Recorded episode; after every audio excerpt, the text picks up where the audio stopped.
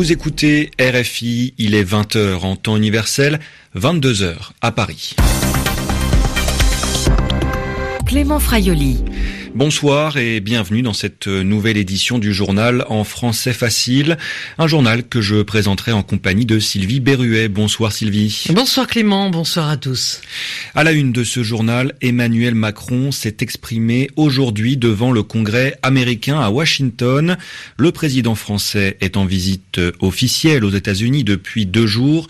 Dans son discours, Emmanuel Macron a glissé quelques critiques à la politique américaine. Au cours de cette visite officielle, Emmanuel Macron a aussi échangé avec Donald Trump sur le dossier du nucléaire iranien. Les deux chefs d'État semblent s'accorder sur la nécessité d'un nouvel accord, un avis pas forcément partagé au sein de la communauté internationale. Et dans l'actualité également, la mobilisation se poursuit en Arménie. Des milliers de personnes ont manifesté aujourd'hui à Erevan, la capitale, deux jours après la démission du Premier ministre Serge Sarkissian. Elle réclame des élections législatives anticipées. Et puis Vincent Bolloré mis en examen, en garde à vue depuis hier, l'homme d'affaires français est mis en cause dans le cadre d'une enquête pour corruption. Les journaux, les journaux en français facile. Emmanuel Macron a prononcé son discours devant le Congrès américain. Un discours très applaudi de près d'une heure en anglais. Le président français a notamment appelé les États-Unis à se maintenir sur la scène internationale, une manière de critiquer le slogan L'Amérique d'abord du président américain Donald Trump. Emmanuel Macron a aussi regretté le retrait américain de l'accord de Paris sur le climat. On écoute le président Emmanuel Macron. Assumons-le, il n'y a pas de planète B. Sur ce sujet, il arrive que nous ayons des désaccords. Nous, la France et les États-Unis, cela arrive, comme dans toutes les familles. Mais ce ne sont pour moi que des désaccords à court terme car à long terme, nous devrons faire face aux mêmes réalités. Nous sommes les citoyens d'une même planète. Nous devons travailler ensemble, avec des entrepreneurs et les communautés locales. Laissez-nous travailler ensemble pour rendre à notre planète sa grandeur. Devant le Congrès américain, Emmanuel Macron a également abordé la question du nucléaire iranien. Pour le président français, l'Iran ne devra jamais posséder l'arme nucléaire. Emmanuel Macron et Donald Trump semblent s'entendre sur la nécessité d'un nouvel accord. Le président iranien Hassan Rouhani, lui, rejette toute renégociation. Moscou, Pékin et l'Union européenne ont aussi réagi à cette volonté franco-américaine d'un nouvel accord.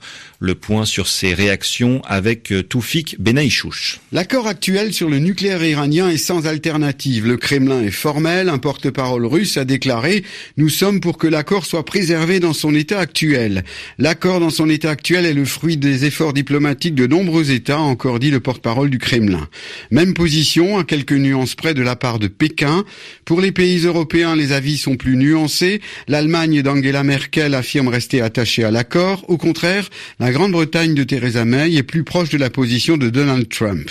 En revanche, pour l'Union européenne en tant qu'entité politique, aucun mystère.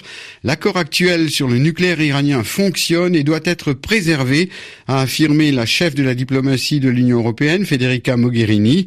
Pour elle, quant à ce qui peut arriver à l'avenir, on verra bien, mais il y a un accord qui existe, qui fonctionne et il doit être préservé. L'opposition mobilisée à Madagascar. À Antananarive, la capitale, environ 2000 personnes ont manifesté pour exiger la démission du président. À sept mois du premier tour des élections présidentielles et législatives, l'opposition manifeste depuis cinq jours pour dénoncer les nouvelles lois électorales qu'elle juge favorables au gouvernement en place. Le président du Nicaragua, Daniel Ortega, lui aussi fait face à des manifestations. Il tente d'apaiser la contestation. Deux mesures ont été prises pour essayer de faire redescendre la colère d'une partie de la population. La libération des dizaines d'étudiants arrêtés lors des récentes manifestations et la levée de la mesure de censure sur une télévision locale. Les manifestations au Nicaragua ont fait 27 morts en six jours. Les manifestants se plaignent de conditions de vie et dénonce la confiscation du pouvoir par le président Ortega. Crise politique également en Arménie où de nouvelles manifestations ont eu lieu aujourd'hui. Plusieurs euh, dizaines de milliers de personnes sont descendues dans la rue à Yerevan, la capitale. Une manifestation organisée deux jours après la démission du Premier ministre Serge Sarkissian. Les manifestants réclament des élections législatives anticipées. Notre journaliste Anastasia Becchio était dans la manifestation à Yerevan, sur la place de la République notamment. Une place de la République noire de monde une fois de plus ce soir. Tout au long de la journée, des groupes de plusieurs dizaines à plusieurs centaines de personnes ont défilé à pied ou juché sur les toits des voitures, klaxonnant, paralysant quasiment la circulation dans le centre-ville. En fin de journée, la foule est venue écouter les déclarations du meneur de la fronde, Nicole Pachignan, que beaucoup ici espèrent voir nommer Premier ministre provisoire. Le député d'opposition a menacé d'organiser le blocage des bâtiments gouvernementaux si un représentant du Parti républicain était présenté au poste de Premier ministre en remplacement de Karen Karapetian qui assure l'intérim.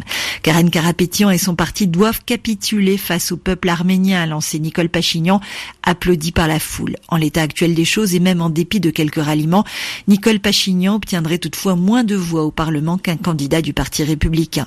Ne vous laissez pas voler la victoire, soyez toujours plus nombreux dans les rues, lançaient les orateurs au moment où un faux cercueil passait de main en main sous les applaudissements de la foule, celui de Karen Karapetian, sur lequel aujourd'hui Aujourd'hui se cristallise la colère. Anastasia Becchio, Yerevan, RFI. Reporters sans frontières s'inquiètent pour la liberté de la presse, notamment dans les démocraties européennes. L'ONG fait part de sa très forte inquiétude dans son dernier rapport.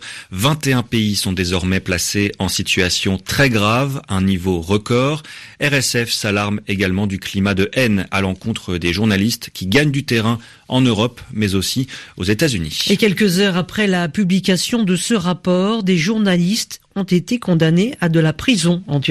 Plusieurs journalistes du quotidien d'opposition turque Cumhuriyet ont été déclarés coupables d'avoir aidé des organisations terroristes. Le patron du journal a été condamné à 7 ans et demi de prison. 13 journalistes au total ont été condamnés à différentes peines d'emprisonnement.